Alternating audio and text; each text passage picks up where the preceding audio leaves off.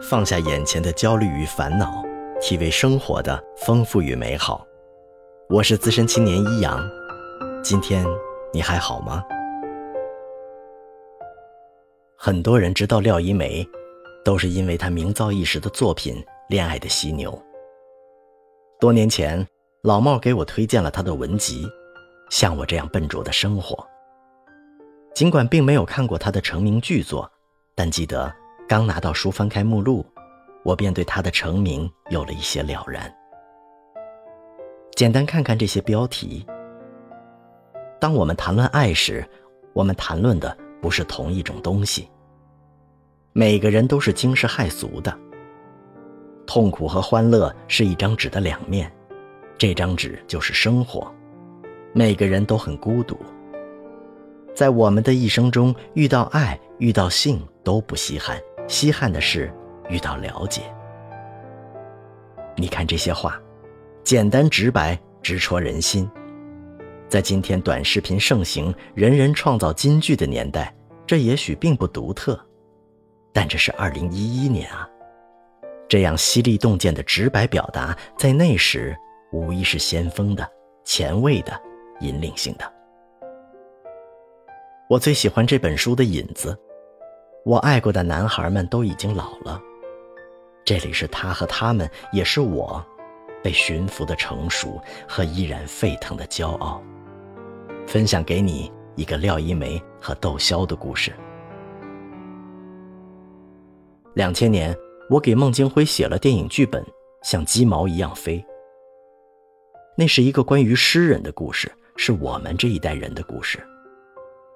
我们都曾经是彻底的理想主义者，面对周遭翻天覆地的变化感到不适和无能为力，不知该固守自我还是审时度势，站在永远的风口浪尖。电影剧本在一年多的时间里一直在反反复复的修改，和一个个投资人交涉。当时。一个风头正劲的外国制片人在和我们工作了一个冬天之后，要我们做出选择：或者按照他的意思再写一稿，或者另换一个题材。我和孟京辉考虑了两天，给了他一个他没想到的答案：既不再写，也不换题材，再见。对于要拍这样一部电影的人，这应该是一个诚实的选择吧。对他说再见，可能是这个制片人到中国后从来没有经历过的事儿。他还特意请我们吃饭，希望再聊聊。饭桌上是尴尬的、沉默的，沉默的吃，沉默的分手。二零零一年夏天，像鸡毛一样飞，终于找到了一个不要求我们做任何修改的投资人。孟京辉忙着物色演员，没有一个演员得到大家百分之百的认同。剧组讨论了很多天，不记得是谁提起了窦唯，大家忽然豁然开朗。没有谁比窦唯更符合这个诗人的形象了。我们都喜欢窦唯，关于他的记忆与我们那热烈的青春有关。那个热爱摇滚、热爱激情、热爱梦想的时代，很多次不买门票混进酒吧。买不起一杯水，依然狂欢到深夜。窦唯唱歌、打鼓，那一份对自己的专注，一直是他与众不同的地方。他还有一种北京男孩特有的清高和不逊。那时候，他已经离掉了那场著名的婚姻，泼过香港记者可乐，被告上法庭，但拒绝道歉。他不再唱歌，他越来越沉默。不一定乐队在演出，我常常在下午看到他在后海的酒吧前浇花。在一个傍晚，我们在后海找到窦唯，在紧挨着银锭桥的一处桌边坐下。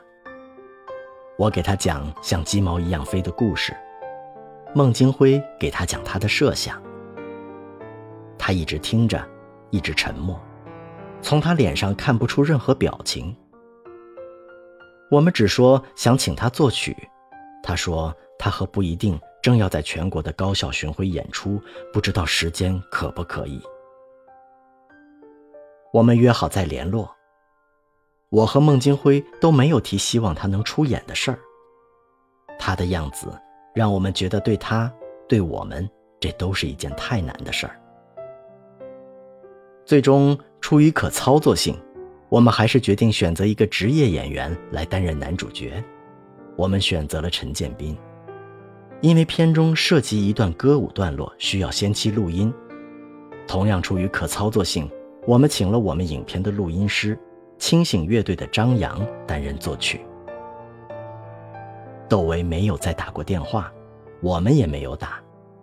我们想当然地认为他没有表示什么，应该是兴趣不大。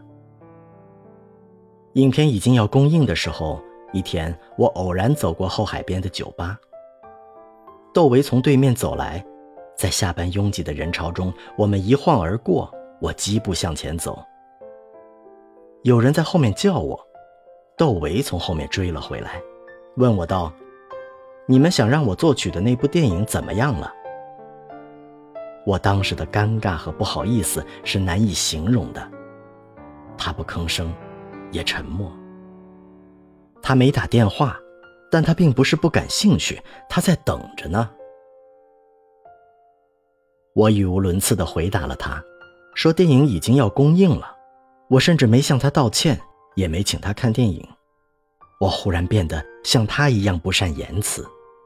我匆忙逃掉了。这件事我一直没有忘记。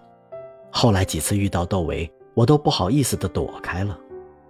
我觉得我做了不好的事儿，我在本来可以理解的时候故意误解了他，或者说，我不过是遵循了更公众的方式。这难道不是我在影片里写的故事吗？在美容院和发廊的八卦杂志上。我一次次的看到窦唯的消息，说他没钱，说他生活怎么潦倒，说他坏脾气，死不开口。他如此的沉默，希望简单的生活，他们还是不放过他。谁不放过他？娱乐记者？是那些藏在这些记者镜头后面的，变得越来越功利、市侩、识时务，嘲笑他们不能理解的一切。只崇拜金钱和成功，并且希望人人都崇拜的公众，没有比娱乐一切的态度更无聊的事儿。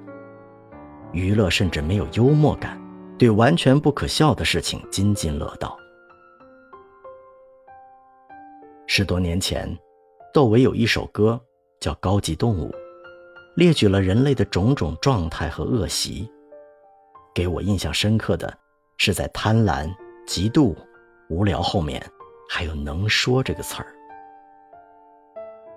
能说这个词儿对窦唯来说是一种罪吧，就像佛教所称的妄语。我们太多时候都在犯这种罪，而且还津津乐道。窦唯在最后反复唱着：“幸福在哪里？”这倔强而骄傲的两个文青啊！不知道廖一梅和窦唯现在有没有联系，是不是朋友？我希望他们是，就像追星的小粉丝似的，因为我看他们怎么看怎么顺眼。大概我也是内陆人吧。分享快乐，分担烦恼，欢迎点赞订阅我的故事，也希望在评论区听到你的声音。我是资深青年一阳。